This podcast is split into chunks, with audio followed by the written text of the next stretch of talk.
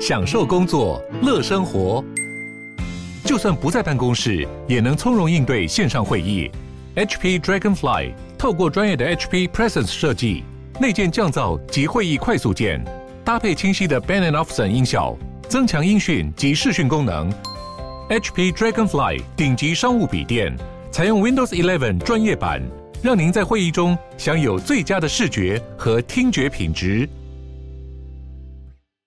嗨喽，大家好，我是 YouTube 频道志奇七七的节目主持人志奇。最近台北真的是下雨下到爆，大家都还好吗？欢迎你回到我们的 Podcast 节目，无论是刮风下雨，每周都会陪你聊聊新闻时事、社会议题，还有一些轻松有趣的生活新知。那今天这一集我们要来聊聊的主题是 Cheap 开战交通局。百万订阅的历史 YouTuber Cheap 最近公开杠上了台北市交通局，痛批交通局不止不尊重创作者，还公开歧视机车族。这到底是怎么回事呢？这集就让我们一起来聊聊 Chip 开战交通局吧。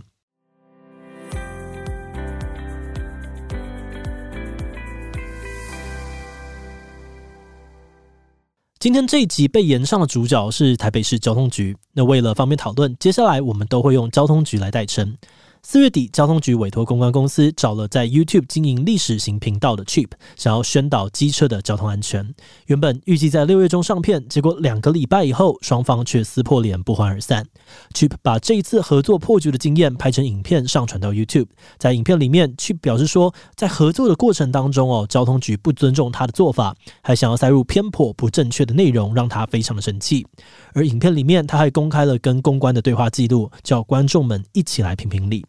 那么团队在看到影片之后，觉得这集争议当中，Chip 提到的两个问题，包含了创作者不受到尊重，以及交通局歧视机车族的这两个点呢，都蛮值得讨论的。所以这一集我们会先跟大家说一下事情的大致经过，整理各方目前的回复，以及分享我们本身作为 YouTube 团队对于这次事件的看法。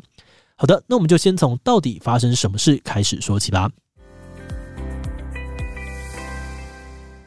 这个事件的一开始是交通局委托公关公司找上了 Cheap，希望他能够为交通局业配一支机车交通安全的宣导影片。那根据公关公司提供的资料，这次的宣传重点一共有四项，分别是：一、骑机车要注意车况，不要分心；二、骑机车要过弯减速；三、切换车道打方向灯；以及四、机车不要跟大型车并行，要远离大型车。那受到委托的 Chip 在评估之后，觉得大家点进他的影片是期待看到各种历史科普的知识，而原本的频道调性也是以讲述历史故事为主，所以决定用台湾机车的历史当做主题。他预计在影片当中跟观众介绍说，台湾是怎么变成机车王国的，摩托车跟速可达的历史，还有台湾政府的机车政策等等的内容。而讲完这些历史故事之后，后面的章节再依照叶佩宣导的重点，提醒观众骑车要骑慢一点点，远离大车，不要分心玩手机，不要当危险驾驶等等。不过，当交通局看完了 Chip 提供的脚本文案之后，却似乎对他的安排很不满意。从公关回复 Chip 的内容当中可以看到，交通局认为 Chip 写的文案里面跟这次宣导交通安全不相干的历史内容太多，所以交通局想要删减历史故事的篇幅，多加一点台北市的角色进去，像是台北市的机车肇事原因啊，还有台北市交通事故统计之类的资料。而另外，交通局还是用 Chip 在影片当中强调，机车应该要依规定礼让大小客车，交通事故受伤人数最高的是机车等等的观念。而最后，交通局也表示说，他们觉得自己想要宣导的重点并没有被放到业配文案当中，所以要求 Chip 去参考他们提供的交通安全手册，自己找合适的宣传重点，再去修改文案。而当 Chip 收到交通局的这些回复的时候，他整个火都上来了，直接爆气。Cheap 在影片里面提到，当初他在提交这支业配影片文案的时候，就已经跟公关提醒说，业主也就是交通局只能够改最后四百字的业配段落，其他历史内容的地方是完全不能修改的。他表示哦，过去跟其他厂商的合作案也是遵循这样子的模式，而现在交通局说改就改，让他觉得无法接受。而且他的频道明明就是历史频道，大部分点进来的观众呢都是来听故事的，业主现在硬要他在影片的开头就塞进交通事故的分析。他觉得完全不合理，去表示说，又不是跟柯文哲进行早会，为什么要汇报这些交通数据呢？其他的争议点还有像是交通局强调机车依规定礼让大小客车，或是交通伤亡人数最高的是机车，也让 Cheap 非常的不认同。Chip 批评说，这些说法就是在歧视机车族，把台湾交通的问题都推给机车，而忽略了像是道路设计、交通规则有问题等等更根本的原因。却表示，交通局想要宣导机车安全，结果却都在检讨机车。如果观众看到这些内容，一定会严上，也会让他砸了自己的招牌。于是他把以上的质疑，请公关原封不动地转达给交通局。不过交通局的想法并没有因此改变。公关也透露，如果 Chip 还是不愿意配合调整，恐怕只能够更换合作伙伴。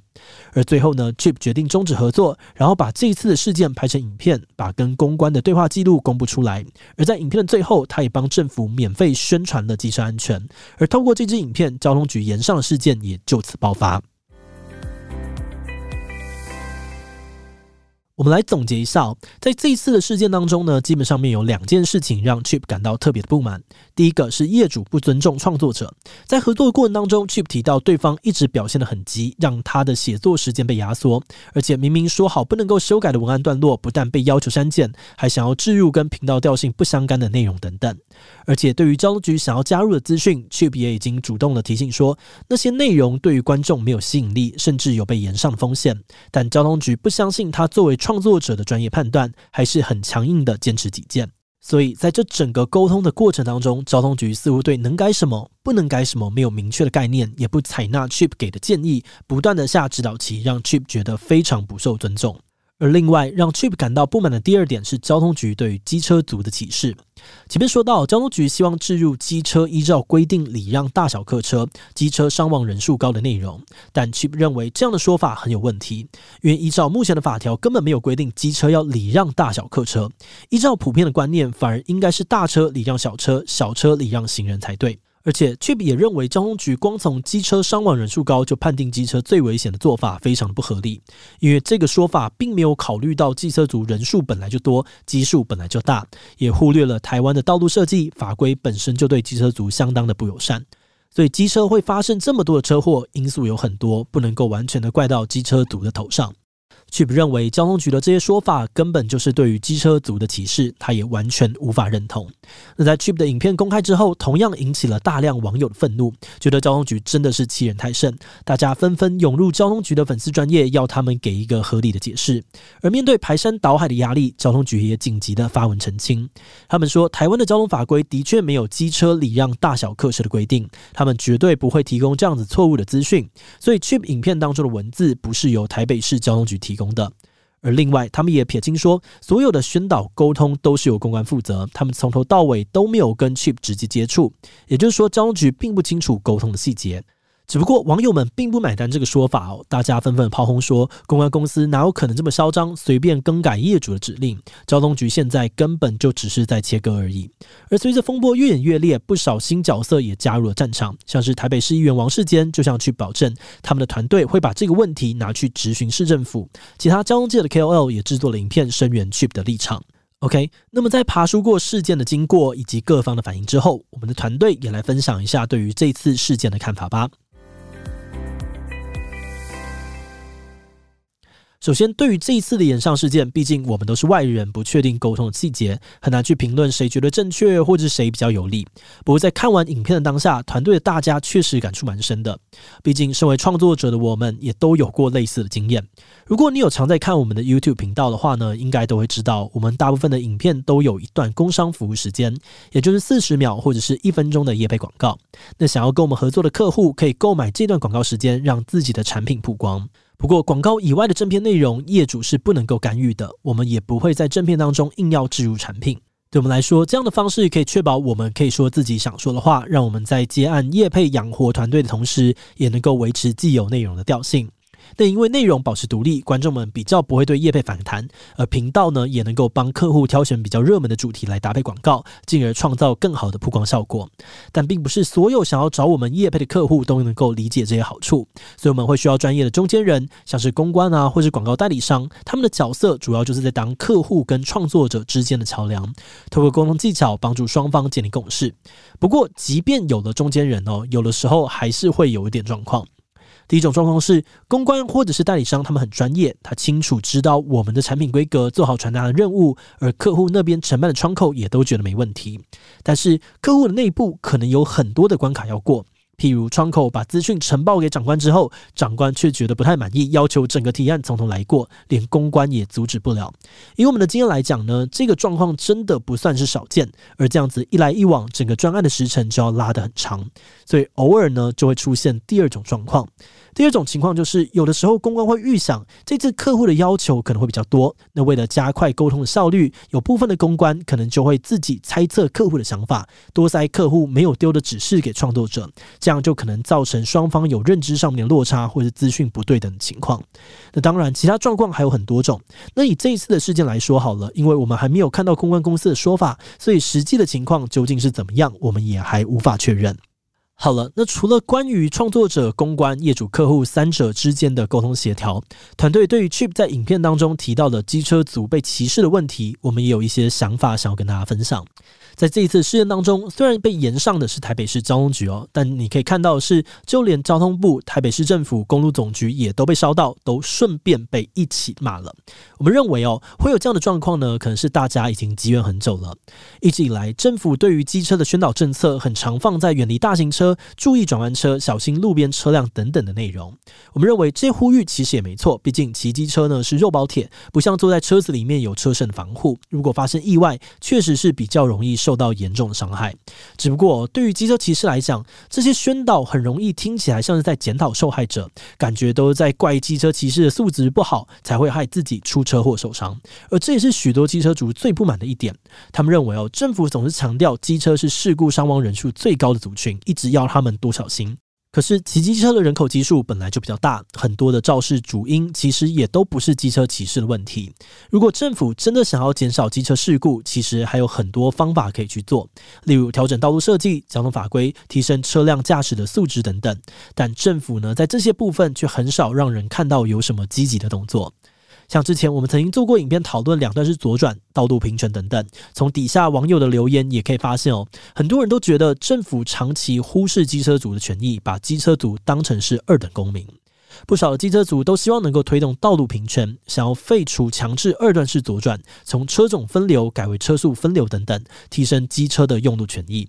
而面对这些不满跟批评的声音，之前的政府说法是，他们并没有歧视机车族，只是因为机车的安全疑虑、民意反对等等的原因，才没有办法轻易的做出改变。但是在这次的事件当中，交通局却在沟通当中说出了“机车依规定礼让大小客车”这种话，难免让人觉得，哎，你看吧，我们的怀疑没有错，政府真的把机车族当成是次等的公民，甚至还想要透过叶配影片的方式向大众宣传这种错误的观念。我们觉得，大家对于机车路权的不满一直都存在，而这一次交通局的做法又刚好踩到了骑士们的地雷，新仇加上旧恨一次爆发，才让大家的怒火一发不可收拾。好的，那这一集关于 Chip 开战交通局的争议事件，其实涵盖了很多不同的议题。不过，我们的整理介绍就先到这边，那接下来我们就要开始进行留言分享的部分啦。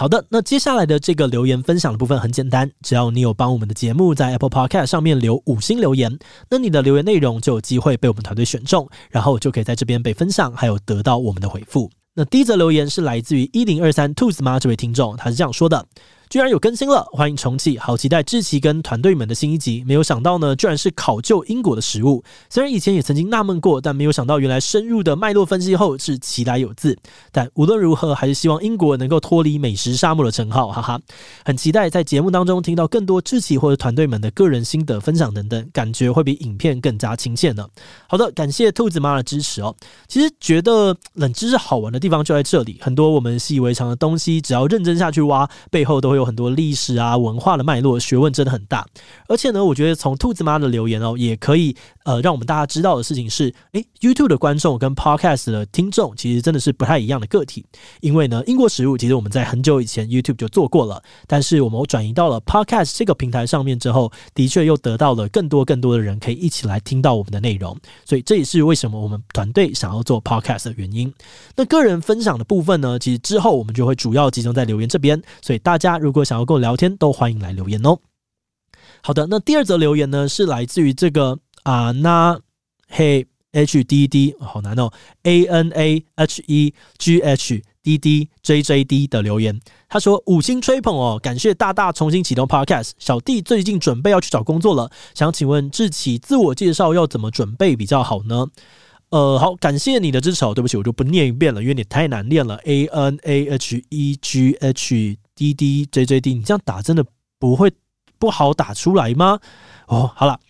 呃，好，回到这个正题哦。嗯，我觉得你的自我介绍如果是短短的话，还是要回到跟工作上面有关，不要去讲一大堆你知道很古早的事情。最好的还是你的个性，然后跟别人相处之类的这种感觉。然后我觉得也可以引用一些别人对你的评价。通常来说，别人会觉得我是怎么样子的人，然后快速的大概在一分钟以内就好了，简单的呃讲完。然后我觉得你可以特别去设定一些。有趣的点，这个点呢是让别人可以反问你一些问题的。呃，我曾经看过一本书哦，它叫做《闲聊的秘诀》，应该是吧之类的，反正它就是教你怎么闲聊。就是他在这里面呢，就讲到说，一个好的自我介绍，并不是要你去彰显你多少的攻击。而是你里面要放很多很多的共同点，让别人可以跟你产生对话。那这件事情就让我想到，我以前有一个朋友，他在苹果最最最最最厉害的部门里面工作。然后他说，他当初呢在自我介绍的时候，为了要引起大家的共鸣，他有讲说，诶，他的兴趣呢是喜欢刷这个信用卡集点，曾经做过呢用这个信用卡集点环游全世界。又或者是呢，他来到美国之后呢，才发现呃，忘记是报名米花还是什么食物的味道，竟然巴拉巴拉巴拉，竟然是怎么样？那这些东西呢，就引起了他们部门很多人的讨论。所以，我们这边可以重新设定自我介绍目标。自我介绍不只是要帮助你让别人了解，还要引起别人的兴趣，让别人的生活经验呢，能够与你的自我介绍产生一点点共鸣，让他能够问继续问下面的问题，对你产生兴趣，这才是最关键的。所以我建议你可以往这个方向去准备。好的，那第三个留言呢，是来自于这 Atom C 哦，这是英国食物为什么难吃的那集留言呢？他说太感人了，终于更新了。每次看那个 Ramsey 呢，一直以为英国料理很好吃，竟然好感谢这个 Atom C 的分享哦。好，那 Gordon 的料理我不知道啊，应该是很好吃吧？那我们最后有说，其实还是有很好吃的英国料理，请大家呢可以放下你这个食物刻板印象，不要歧视食物。就像很多人说这个新竹呢东西会很难吃，我还要讲一下，就新竹还是有一些很好吃的东西，我回去是会怀念新竹食物的，好吗？好，那也欢迎所有的人呢，如果你是新竹人，在下面留言跟大家分享你吹捧的这个五星美食，新竹真的还是有一些都可以吃的啦，好不好？好的，那我们今天的节目呢就到这边了。如果你喜欢我们的内容，可以按下追踪。那如果是对于这一集 Chip 开战交通局，或者是对我们的 Podcast 节目，或是我个人有任何的疑问跟回馈，也都非常的欢迎你在 Apple Podcast 上面留下五星留言哦。那今天的节目就到这边，我们就下集再见喽，拜拜。